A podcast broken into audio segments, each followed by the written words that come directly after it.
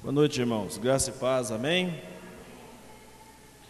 Queremos meditar primeiro nessa noite na palavra, para depois celebrarmos a ceia do Senhor. Quero que você abra a sua Bíblia na primeira carta de Paulo aos Coríntios, capítulo 11 a partir do verso 17 até o verso 34. Nós não vamos ler o texto, mas eu gostaria que você deixasse a sua Bíblia aberta aí, porque o texto é a nossa referência para essa reflexão nessa noite. O texto é, vai nos ajudar a pensar um pouco nessa noite. E o tema proposto no nosso coração para essa noite é Ceia do Senhor, um retrato do ser missional da igreja. Ceia do Senhor, um retrato do ser missional da igreja. Eu quero pensar com os irmãos sobre isso. Em outras palavras, é que queremos dizer a igreja que eu sou. A igreja que eu sou. E vamos olhar para o quadro, para o retrato que é pintado aqui pela ceia do Senhor e observar aqui alguns elementos na celebração da ceia do Senhor que invoca a nossa essência de ser como igreja, que invoca a nossa essência missional, o cumprimento da nossa missão como igreja do Senhor. E nós encontramos aqui no texto mencionado, de 1 Coríntios 11, 17 a 34, é, esse retrato muito bem definido, é, em primeira mão, uma igreja que é uma comunhão. Comunhão. Depois, uma igreja que vive de memórias, ou que experimenta, ou que carrega as memórias e compartilha dessas memórias. Uma igreja que experimenta crescimento espiritual. Uma igreja proclamadora e uma igreja de esperança. É nessas bases, nesses termos que queremos meditar com os irmãos nessa noite. Vamos orar ao Senhor. Senhor nosso Deus e nosso Pai, em nome de Jesus, queremos te pedir que a tua palavra flua de uma maneira toda especial e toda poderosa nessa noite, de modo que as nossas vidas sejam impactadas pelo teu poder, pelo poder da tua palavra, e nós então saiamos desse lugar melhor do que chegamos, com algumas resoluções no coração, na alma, no espírito, com algum desejo sincero de ser instrumento nas tuas mãos. Te agradecemos por isso essa noite, no nome de Jesus. Amém e amém. Então, ceia do Senhor como um retrato do ser missional ou da igreja que eu sou. Olhamos para a ceia do Senhor, para o relato da ceia do Senhor e vemos nela muito bem retratado o que é ser ou o que é ser igreja, ou o que se espera de uma igreja. Em nosso caso, nós cremos que a igreja é uma que a ceia do Senhor é uma ordenança que nos coloca frente a frente com o caráter missional da igreja, que, é isso, pastor? O que, que é a igreja na prática? O que nós somos como igreja na prática? Falar de caráter missional da igreja. Então, gostaria que isso ficasse muito claro na sua mente, no seu coração. Que você deve ouvir isso mais vezes. E todas as vezes que você ouvir isso, caráter missional da igreja, que você traduza para o que é a igreja na prática, como é que a igreja funciona, como é que eu vivo, como é que eu sou é, como igreja.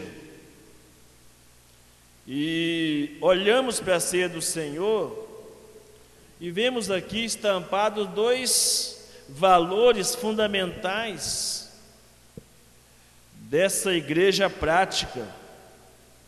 Olhamos que a base, o fundamento do crescimento da igreja de Atos dos Apóstolos estava exatamente é, na observância desses valores, que nós já mencionamos aqui por duas vezes, que é o amor em ação e a graça abundante. Amados, amor em ação tem a ver com a forma como nós influenciamos positivamente a vida das pessoas, a comunidade, a família em que nós moramos, os nossos vizinhos, a comunidade, o nosso local de trabalho. Amor em ação tem a ver com o nosso cuidado, é o nosso testemunho social. Amor em ação é o testemunho social do quanto nós nos importamos com as pessoas e do quanto as pessoas são importantes para nós. E a graça abundante é a compreensão do nosso relacionamento, da nossa intimidade, da nossa dependência de Deus e dessa graça que nos alimenta ou que nos alimentamos, é que o nosso amor pelos outros é fortalecido para que seja compartilhado. E é quando essa graça abundante toma conta dos nossos corações, quando essa graça abundante toma conta dos nossos corações e alimenta esse amor que é semeado na vida das pessoas, nos relacionamentos, baseado em nosso relacionamento com Deus, é que define, irmãos, o quanto nós somos generosos uns com os outros, o quanto nós somos amáveis, o quanto nós somos receptivos, o quanto nós somos humanos, é, humanos também, no tratar dos erros, e no tratar das necessidades das pessoas, com quem convivemos, com quem nos relacionamos no dia a dia. E então olhamos para a ceia do Senhor, para o relato que Paulo apresenta aqui nesse texto de 1 Coríntios 11, 17 a 34, e podemos observar aqui um esboço.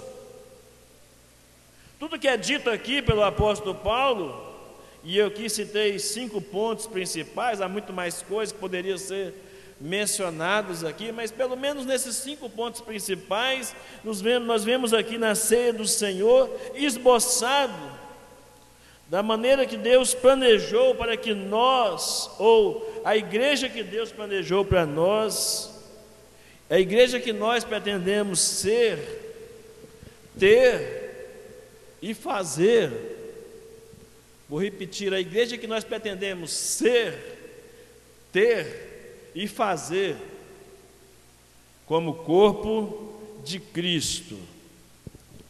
E eu, sinceramente, irmãos, gostaria que você olhasse para a igreja hoje, essa noite,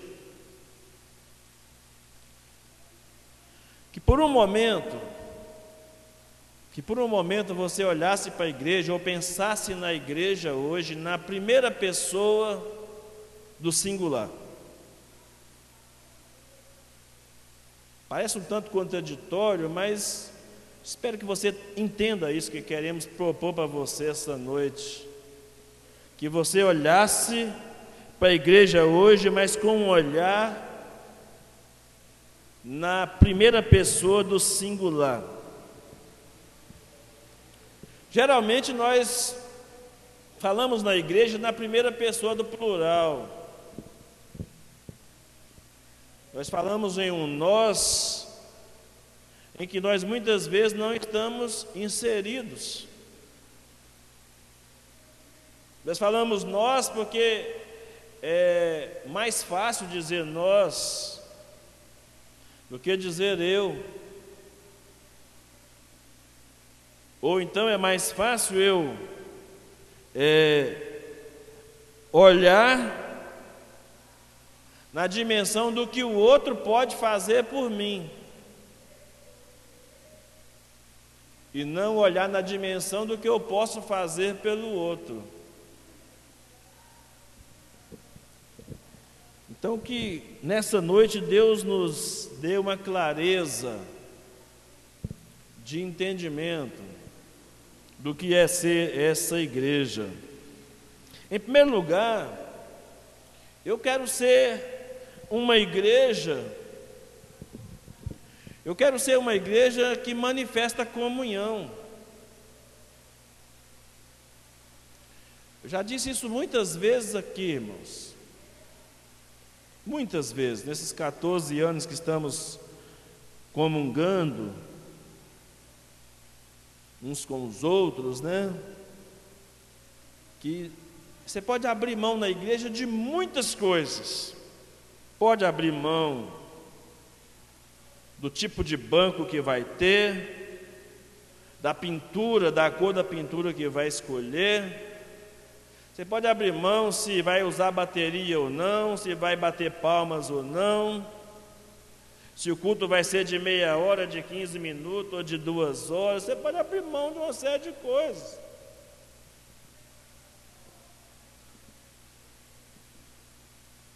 Você pode abrir mão de muitas coisas no contexto de liturgia, mas a gente não abre mão. E aliás, não tem como abrir mão de doutrina e de comunhão, como essência de funcionamento, de existência do eu como igreja que manifesta comunhão. E olhando para o que Paulo diz no verso 17 do capítulo 11, ele diz: Nisto, porém, que eu vos prescrevo, não vos louvo, porquanto vos ajuntais, não para melhor, e sim para pior. Eu aprendo com Paulo, irmãos, aqui que há relacionamentos e ajuntamentos que são tóxicos. Que ao invés de fazer bem, faz mal. Ajuntamentos que não são solenes, que não são bênçãos. E eu preciso pensar que eu quero ser uma igreja onde eu tenho prazer em ter comunhão, eu tenho prazer na comunhão. Eu preciso, eu preciso pensar numa igreja onde eu tenho, uh, eu, eu sinto a alegria de ser o seu irmão. Eu preciso pensar numa igreja assim, que eu, eu sinto alegria de ser seu irmão. E, e, e eu, sendo seu irmão, eu entendo que eu tenho uma aliança com você. E que essa aliança é forjada, é formada, é aliançada no sangue do Cordeiro, Jesus Cristo. Eu quero sentir a alegria de ser seu irmão eu quero de nas dificuldades poder estender a minha mão. É isso que eu quero ser como igreja. E talvez seja isso que Paulo tenha olhado para a igreja de Corinto e percebido que estava faltando isso. Quanto mais a igreja se juntava, ao invés de melhorar, piorava. A igreja estava junta e ao mesmo tempo distante. É uma percepção que tenho aqui na fala do apóstolo Paulo. Eu quero ser, e é isso que eu posso ser como igreja, uma manifestação da comunhão tão elevada, que as alegrias do meu irmão sejam as minhas alegrias, e as tristezas do meu irmão sejam minhas também. As lutas, os problemas dele sejam meus também. E uma das características marcantes da ceia do Senhor é esse sentimento de ajuntamento, de comunhão, de resgate do que é ser comunidade da fé. A ceia é para ser um momento especial de lembrarmos que nós somos povo de Deus, povo eleito, povo escolhido, como um corpo, como uma família.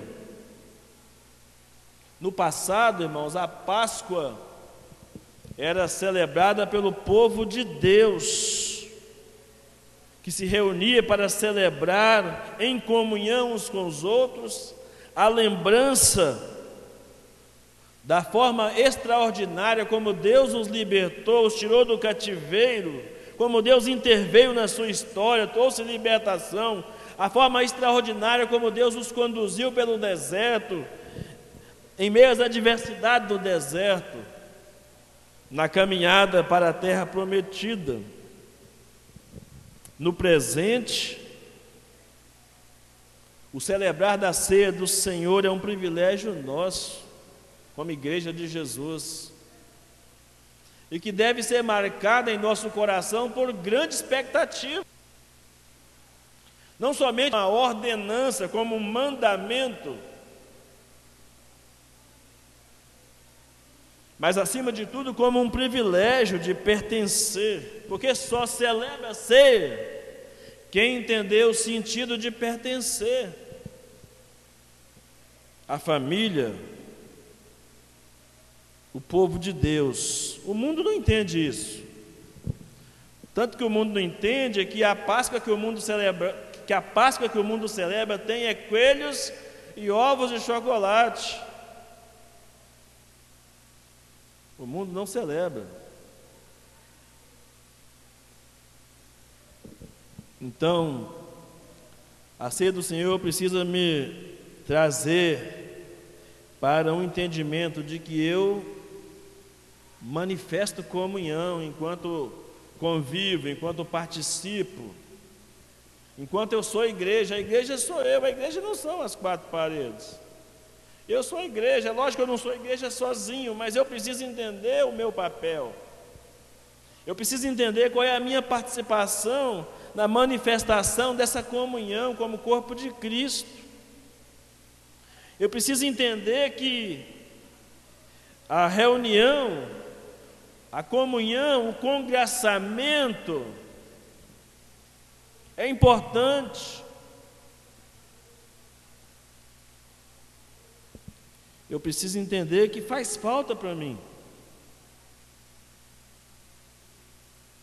Eu preciso manifestar a comunhão no meu coração como igreja. Eu preciso manifestar a comunhão com um sentimento tão profundo no meu coração de que a igreja faz falta para mim. E que no mesmo nível eu tenha a, a humildade de entender que eu também faço falta para a igreja. Que eu também faço falta para a igreja.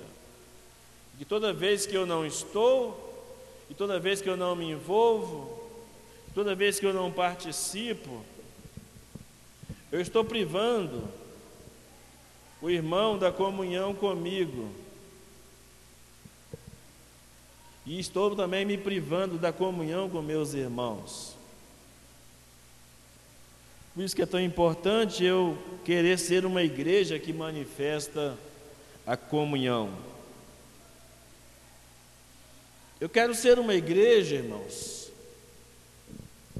que carrega as memórias do agir de Deus e compartilha. A ordem na Páscoa, a ordem na Páscoa era que recontasse a história. Era um tempo de famílias reunidas que compartilhasse com, com o grupo os ensinamentos que eles diariamente tinham é, compartilhado com seus filhos, ensinado aos seus filhos.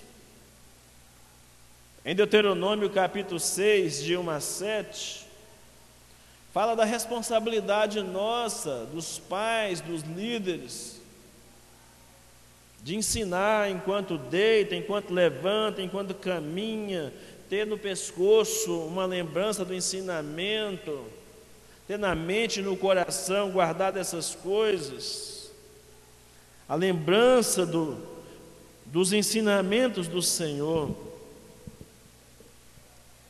Em Êxodo capítulo 12, verso 14, versos 23 a 28, por ocasião da saída da, da, terra, prometida, da, da terra do Egito rumo à terra prometida, por ocasião da ordenação da celebração da primeira Páscoa, ele disse que eles deveriam fazer isso várias vezes, que trouxesse isso à memória, e que fizesse disso um culto, uma celebração, e que quando seus filhos perguntassem o que significava aquilo, e que os pais recontassem aos seus filhos a história da sua libertação, da sua libertação. Nós, como igreja, devemos fazer do que a Bíblia diz aqui, do em, em memória de mim. Aqui por duas vezes, o escritor sagrado diz: Fazer isso todas as vezes que eu fizerdes em memória de mim. No verso 24, no verso 25, do capítulo 11 de 1 Coríntios. Então, nós, como igreja, devemos fazer desse em memória de mim, como um tempo de lembrar. Eu, como igreja, né? Tenho que lembrar a forma extraordinária que Ele me atraiu com a Sua graça, me libertou por Sua misericórdia, através do Seu sacrifício, do sacrifício de Seu Filho em nosso lugar. Que é isso que o pão e o cálice representam o sacrifício vicário, substitutivo de Cristo em nosso favor. Lembrar do que Cristo fez por mim ou por você, do preço do resgate. Isso deveria trazer para nós em nossas memórias, uma alegria sincera, um prazer, uma devoção em participar da ceia do Senhor. E desejar que outros, ou, e outros, tivessem o mesmo privilégio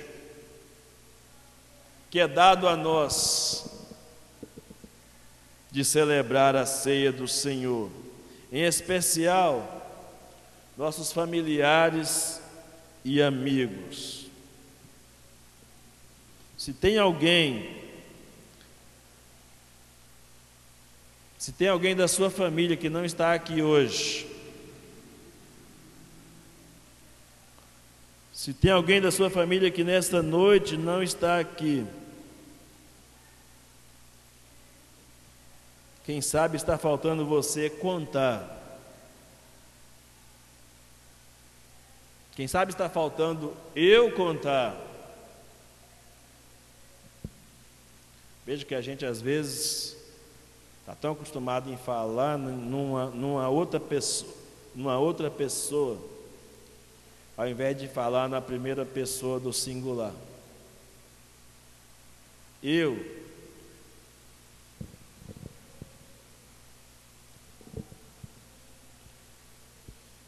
Então, quem sabe eu tenha que contar ou recontar a história da redenção da salvação, do extraordinário Cristo e sua extraordinária graça. A forma como ele comprou com seu sangue para si homens e mulheres para com ele reinar. De todas as raças, tribos, línguas e nações, como a Bíblia diz. Mas talvez você possa pensar, mas pastor, eu já falei, eu já convidei, eu já falei mais uma vez, eu já falei uma outra vez, eu já cansei de falar. E a palavra que eu tenho para você, ou para mim, para o eu, nessa noite é todas as vezes Fazer isto em memória de mim todas as vezes. Sabe o que, é que eu aprendo, amados, com essa expressão todas as vezes? É que não há limites. Não há limites para eu compartilhar o amor, a graça, o Evangelho. Não há limites para eu celebrar os feitos de Deus na minha vida. Não há limite para eu me alegrar e desejar que outros. Lembra da parábola da dracma perdida? Quando a mulher perde aquela moeda e ela então fica desesperadamente em busca daquela moeda e não sossegue enquanto não a encontra, e quando a encontra, ela está tão feliz que ela quer dividir, ela quer compartilhar a comunhão, a, a alegria numa comunhão. Ela chama os seus amigos, seus vizinhos para que venha celebrar com ela. Eu quero ser uma igreja, irmãos, que proporciona crescimento espiritual. Eu quero ser útil para o crescimento espiritual dos meus irmãos. Eu quero ser benção na vida dos meus irmãos. Eu quero ser, eu quero ter o entendimento do examine-se o homem a si mesmo para que eu possa ajudar os outros a examinarem-se a si mesmo. Está escrito aqui: examine-se o homem a si mesmo. Verso 28.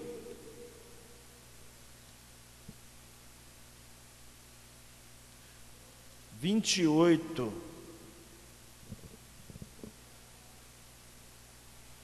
Examine-se o homem a si mesmo, e coma do pão, e beba do cálice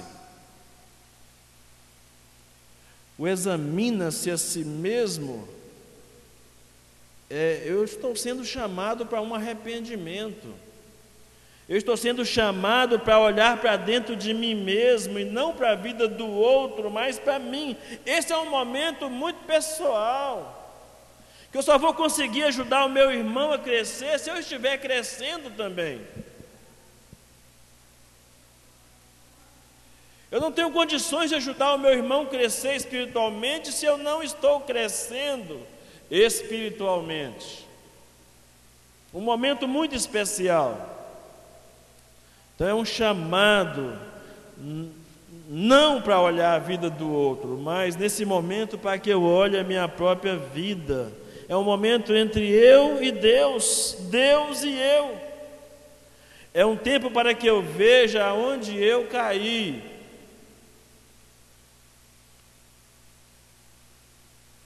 É um tempo para que eu pense que eu fui resgatado para não cair. Mas se eu cair, eu tenho um cordeiro, eu tenho um redentor que advoga em meu favor. Aleluias. A Bíblia diz, 1 João, capítulo 2, versículo 1 e 2, que ele é o advogado, filhinhos, não pequeis, mas se pecar, tem um advogado. A Bíblia diz.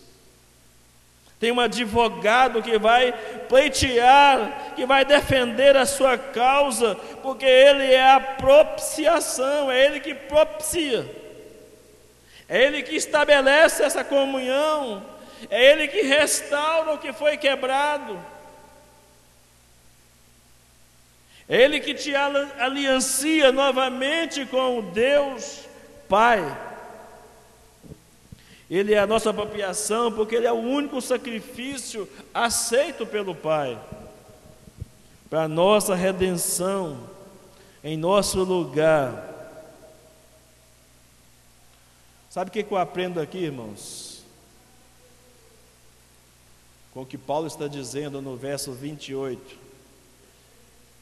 Examine, pois, o homem a si mesmo e coma do pão e beba do cálice. Sabe o que eu aprendo aqui? Recomece de onde você caiu. Recomece de onde você parou na sua caminhada com Cristo. Na sua leitura bíblica, na sua oração, no seu testemunho cristão. E se foi uma queda moral, se foi uma queda espiritual, seja qual for a queda, levante e ande, em nome de Jesus. Examina ou examine e coma do pão, não perca a comunhão, não perca o envolvimento, não perca a participação. Restaure os seus compromissos, renove os seus votos.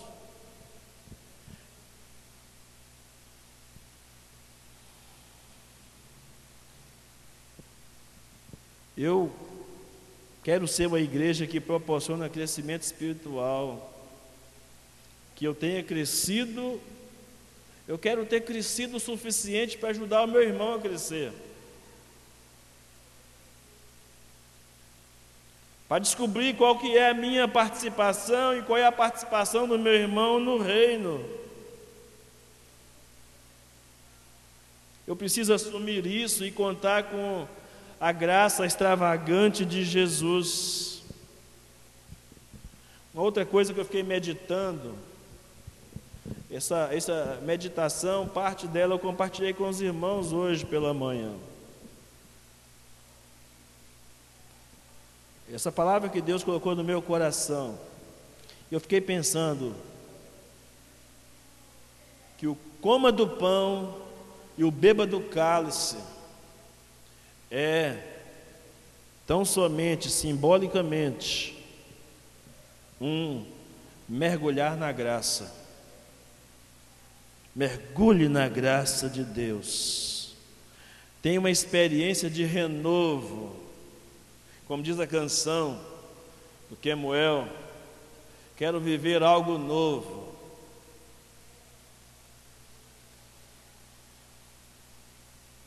Eu quero crescer, eu quero ser uma igreja que proporciona crescimento espiritual, porque eu estou cansado da mesmice.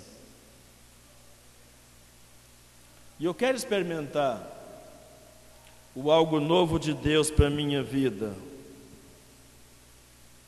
Não necessariamente que você tenha um renovo só quando você vem celebrar a ceia do Senhor mas que o celebrar a ceia do Senhor fosse uma consolidação do que já vem acontecendo na sua vida, no dia a dia, uma consolidação do que o Espírito Santo está fazendo no meu coração, no seu coração. E lembre-se, toda vez que eu olhar e toda vez que você olhar para esse verso 28, lembre-se, se cair, levanta de novo e anda em nome de Jesus.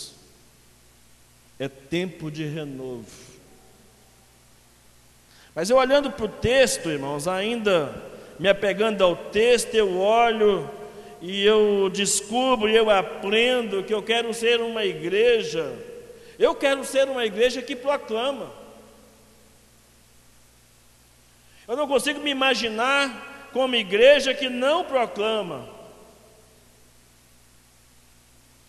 E que a celebração da ceia do Senhor seja sempre uma lembrança no meu coração de que eu tenho que ser uma igreja que proclama. uma igreja que anuncia, uma igreja que testemunha. Eu quero ser.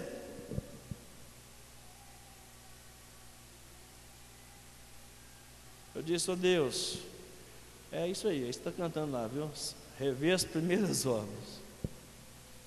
Eu quero ser uma igreja que, que proclama.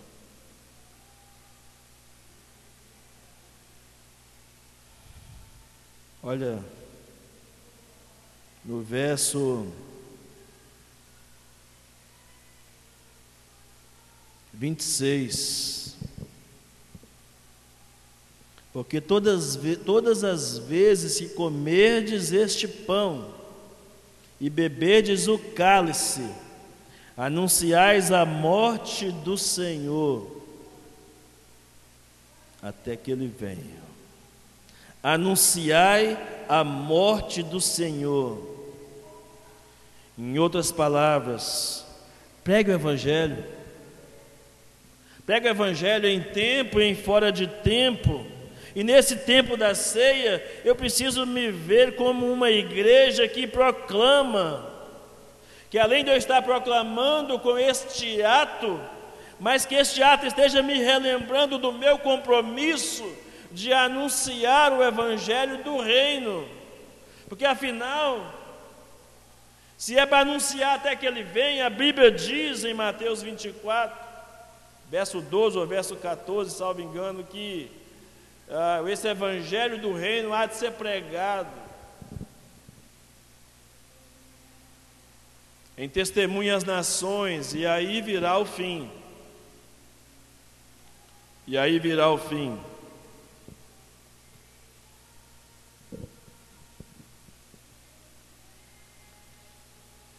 Eu preciso, quando eu venho e quando eu celebro a ceia do Senhor, eu preciso ser uma igreja que proclama, uma igreja que anuncia, que prega o Evangelho. Mas lembre de uma coisa: o primeiro Evangelho que você tem que pregar é para você mesmo, todo dia. Você precisa pregar para você mesmo todo dia é matar um leão por dia. Pregue para você mesmo, pregue para os seus familiares, pregue em tempo, pregue em fora de tempo, não deixe de pregar. A ceia do Senhor, amados, é, um grande, é uma grande dádiva de Deus, para que eu não me esqueça que eu tenho uma grande comissão para cumprir. Mateus 28, verso 19 e 20. Deus me imputou essa missão de fazer discípulos de todas as nações. Eu não sei se você está entendendo que esse eu aqui não é eu, o pastor, é o eu enquanto membro da igreja. Não é uma grande comissão porque eu sou um pastor, mas uma grande comissão porque eu pertenço ao corpo de Cristo.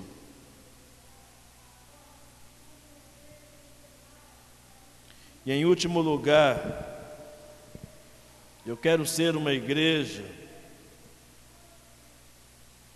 Eu quero ter e viver como igreja uma grande esperança. Eu quero ser porta-voz de uma grande esperança que começa, que está vinculada à minha ação proclamadora do Evangelho. Não existe esperança sem proclamação do Evangelho. A, a Bíblia diz: como ouvirão se não há quem pregue? Não há esperança quando não há proclamação, meus irmãos. E eu quero ser um proclamador, e quero ser um anunciador, e quero viver uma grande esperança para ser porta-voz de uma grande esperança. Eu quero dizer para os quatro cantos desse mundo que há esperança para o ferido, que há esperança para o perdido.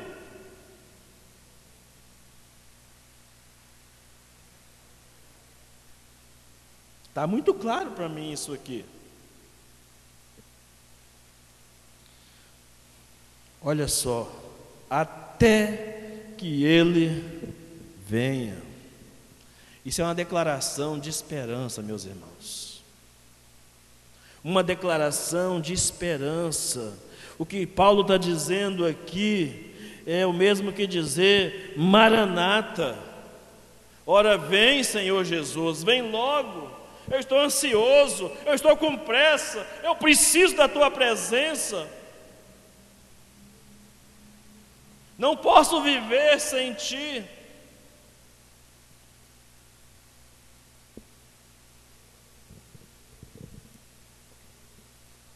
Os que pregam o Evangelho têm esperança na volta de Jesus.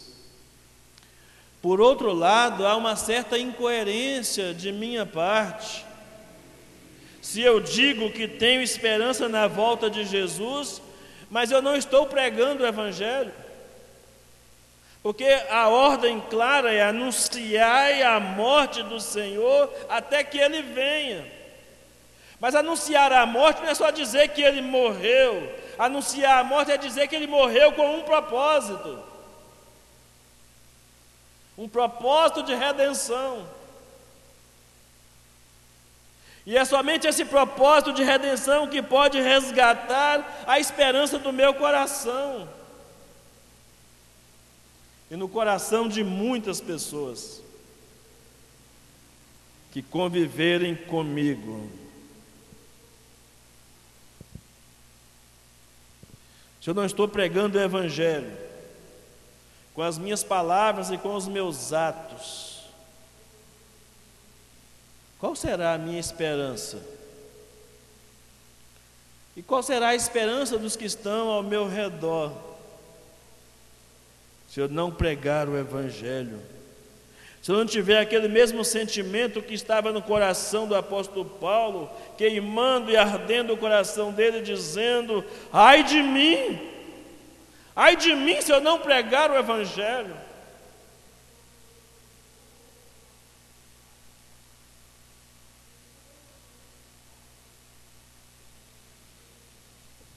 Irmãos, esperança vem do verbo esperançar e não do verbo esperar. Qual é a diferença, pastor? É que quem espera, espera parado, sem mover. E quem esperança, movimenta, avança caminha na direção do outro, caminha na direção do propósito, caminha na direção do alvo definido. Quem, espera, quem esperança se movimenta, olha o povo no deserto. Eles movimentam, eles caminham em direção à terra prometida. Quem esperança, quem esperança faz alguma coisa enquanto espera. Quem esperança vive as realidades do reino aqui e agora. enquanto espera, ou enquanto esperança, a chegada do dia triunfal do encontro com o Rei dos Reis. Mas ele traz o reino, a realidade do reino para o aqui e agora.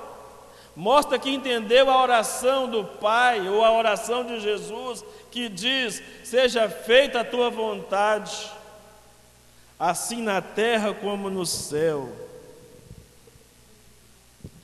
Irmãos, quando estamos sem forças, precisamos ter esperança, que é diferente de ficar esperando. Esperançar é sonhar, é definir o que se quer e como irá alcançar o que se espera. Então, esperançar passa a ser uma força para nos tornar resilientes Em um mundo marcado pelas dificuldades, pelas adversidades, no mundo onde Cristo disse que nós teríamos aflições ao viver nele, no mundo em que a palavra de Deus diz que se quiséssemos viver de maneira piedosa, padeceríamos perseguições por causa disso.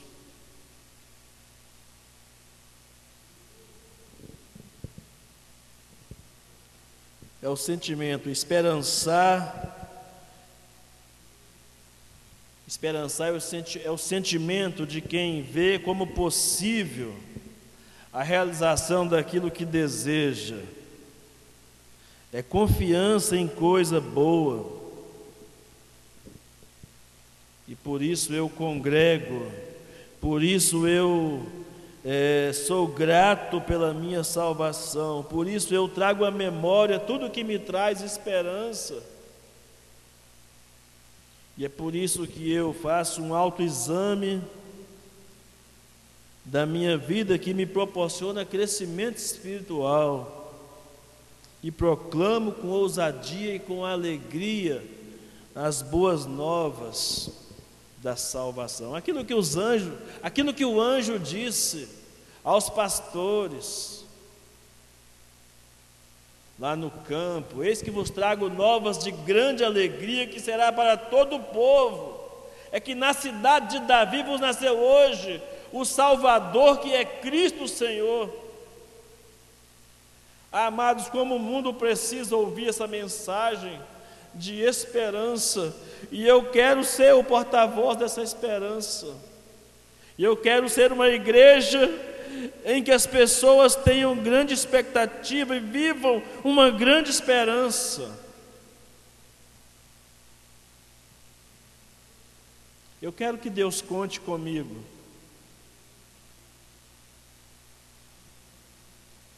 Eu quero que Deus conte comigo. E a minha pergunta, uma pergunta que não quer calar no meu coração, é o que eu tenho sido como seu irmão. O que eu tenho sido como seu irmão? Como é que eu tenho agido? Como é que eu tenho me portado como seu irmão? Eu tenho uma aliança com você. E eu quero ser de fato seu irmão. E eu olho para a ceia do Senhor e vejo essas cinco coisas aqui compartilhadas com os irmãos, muito bem estampadas nos meus olhos. E olho para dentro de mim e vejo o quanto que eu estou distante de ser essa igreja que Deus deseja que eu sou, ou que eu seja.